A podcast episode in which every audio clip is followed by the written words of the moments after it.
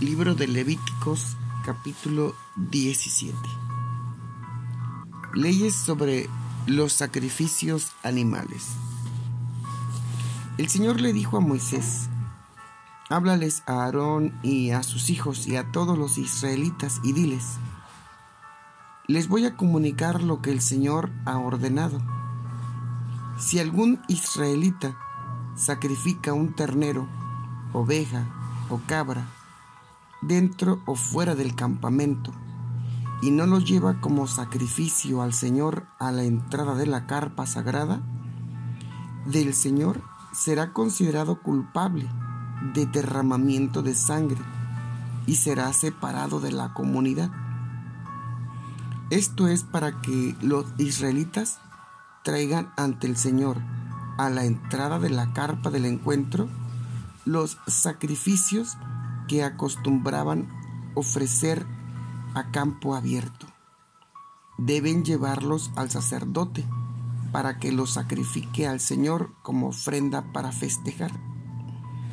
Luego el sacerdote rociará sangre sobre el altar del Señor a la entrada de la carpa del encuentro y quemará la grasa como olor agradable al Señor.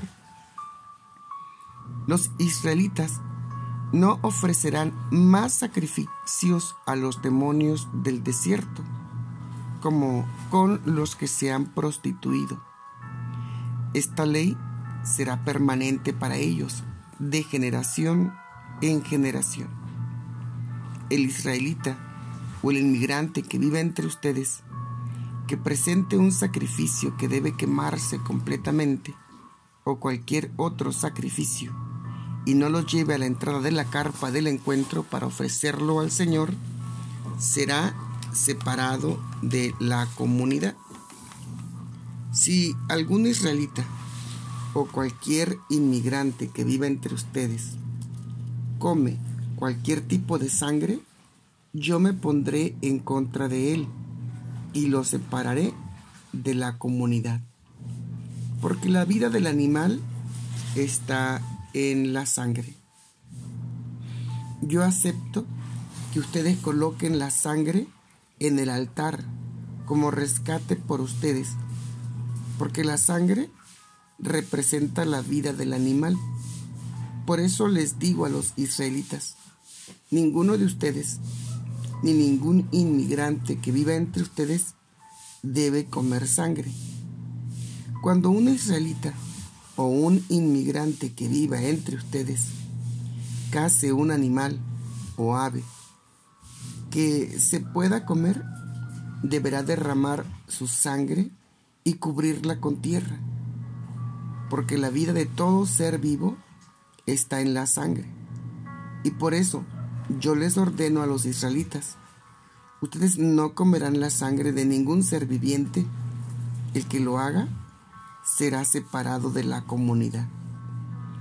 Toda persona del país o todo inmigrante que coma de un animal que ha muerto en forma natural o que ha sido matado por otro animal, tendrá que lavar su ropa, bañarse con agua y quedará impuro hasta el anochecer.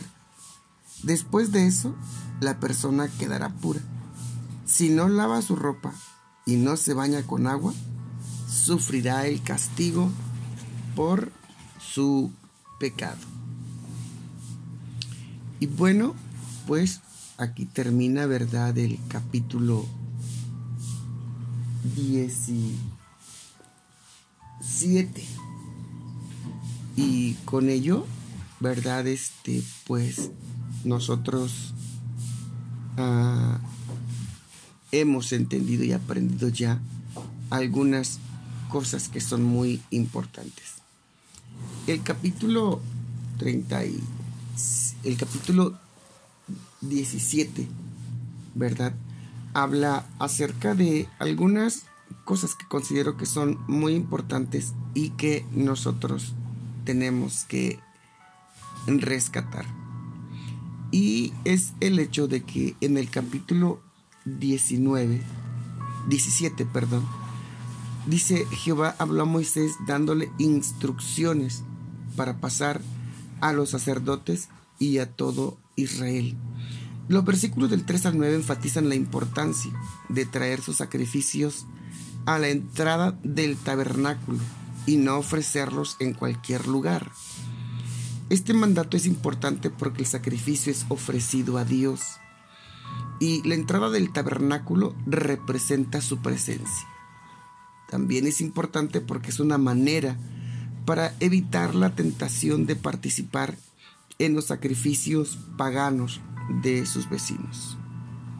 El versículo 7 dice así, nunca más ofrecerán sus sacrificios a los demonios. Esta frase es un argumento en contra de la interpretación de Azazel como un espíritu. Las leyes están dirigidas a todo el pueblo.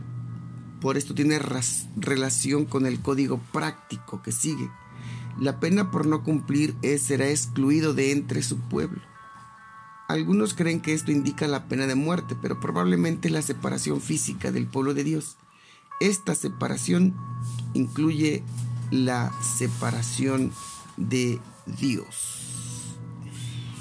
Y bueno, pues por otra parte, ¿verdad? Está la prohibición de comer sangre. La segunda división trata de la prohibición de comer sangre. Comienza con la prohibición de comer sangre y de comer animales cazados y los muertos de causas naturales. Es la primera prohibición de esta división. Esta prohibición es muy antigua, dada a Noé después del diluvio. La razón por esta prohibición está dada en el versículo 11. La vida del cuerpo está en la sangre. Es la sangre la que hace expiación. La sangre representa la vida y puede simbolizar el alma de la persona. Esta es la razón de que la sangre es la cual yo os he dado sobre el altar para hacer expiación. Versículo 11. Hebreos 9:20 dice que la sangre representa el pacto, el cual Dios ha ordenado. El versículo 14 repite que la sangre representa la vida para enfatizar la importancia de esta expresión. Comer sangre es menospreciar la vida. Siendo que la sangre representa la vida, es necesaria para la expiación. La idea es vida por vida. La sangre de Cristo derramada en la cruz indica la vida de Cristo dada por la expiación de nuestros pecados. Este pasaje no tiene nada que ver con la práctica moderna de la transfusión de sangre para salvar la vida. Al contrario, puede decirse que la transfusión de sangre engrandece la idea del pasaje. Tiene el propósito de salvar o prolongar la vida, mientras que comer la sangre simboliza quitar la vida.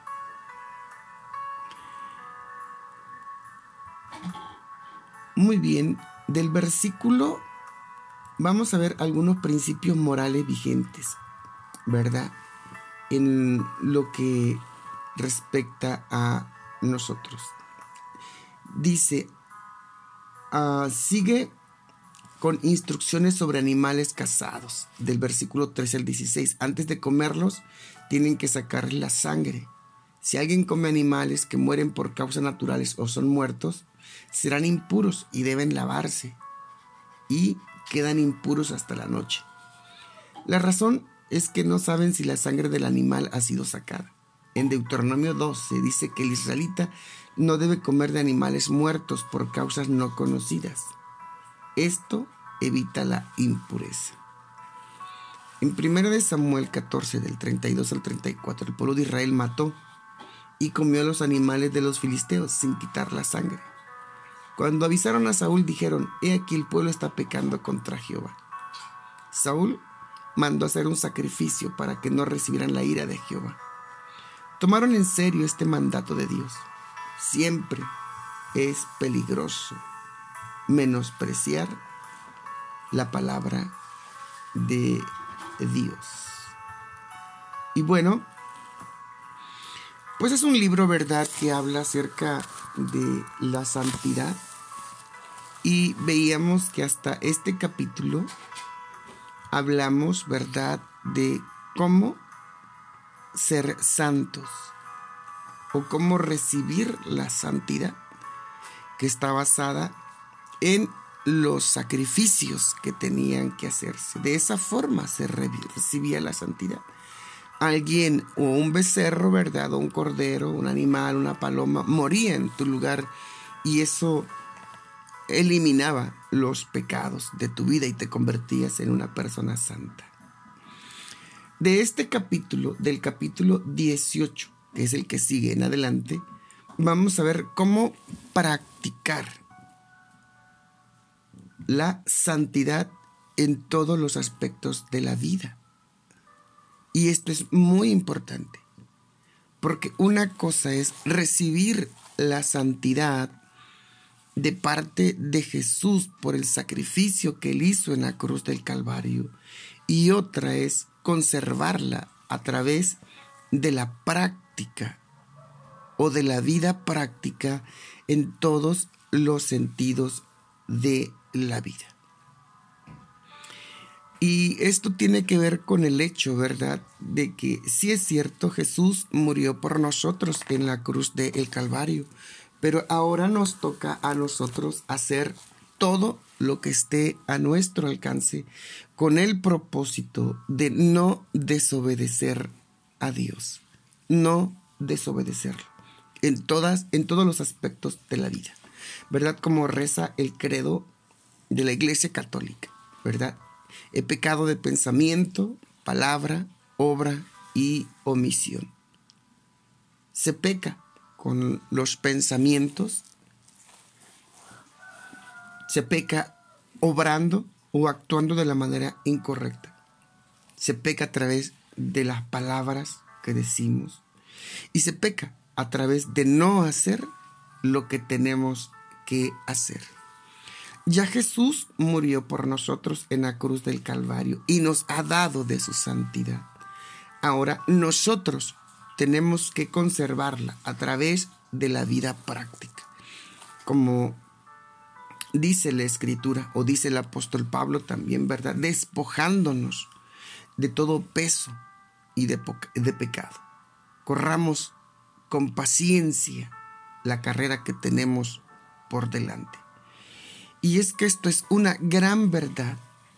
El hecho de haber recibido la santidad no quiere decir que ya podemos dedicarnos a vivir una vida en pecado y después volver y regresar y pedir perdón. No, se trata de recibir la santidad, de cuidarla, de conservarla, de practicarla y si en el camino en lo que tú te encuentras practicando la santidad llegas a tropezar, llegas a cometer algún pecado por equivocación, por error, porque te flaqueaste, porque te descuidaste, ¿verdad?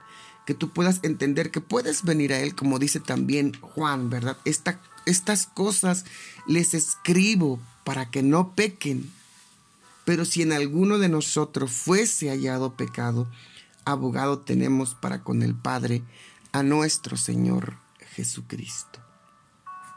Entonces, pues ya entendimos que recibimos la santidad no por obras de justicia que nosotros hayamos hecho, sino por el sacrificio que hizo Jesús en la cruz del Calvario.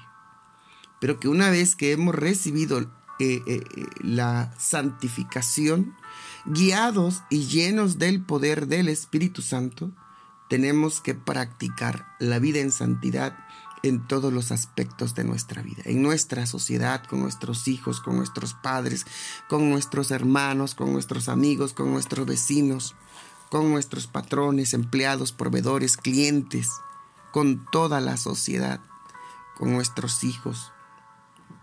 Tenemos que aprender a vivir practicando una vida santa delante de Dios.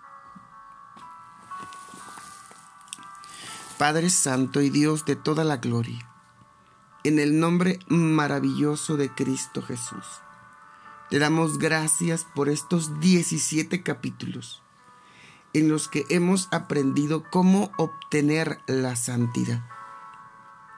Hoy, a través del sacrificio que hizo Jesús, ya no tenemos que matar, ningún becerro, ningún cordero, ningún ah, animal, ningún ave. La muerte de Jesucristo, tu Hijo, nos limpia de todo pecado. Pero debemos de entender, mi Dios, que tú eres un Dios santo y que sin santidad nadie podrá verte. Dios, te pedimos que nos ayudes a entender que tu Espíritu Santo ya vive en nosotros, que ahora tenemos el poder para ya no más ser esclavos del el pecado, que tú nos has liberado y que ahora somos tus siervos, somos tu pueblo, somos tus hijos y ya somos libres de condenación. Ahora solo nos resta pues practicar tu palabra y dejarnos moldear por ella para vivir como tú quieres que nosotros vivamos. Muchas gracias por todo lo que has hecho por nosotros. En el nombre de Jesús. Amén y amén. Que Dios les bendiga y nos escuchamos mañana, primeramente Dios, en el próximo capítulo.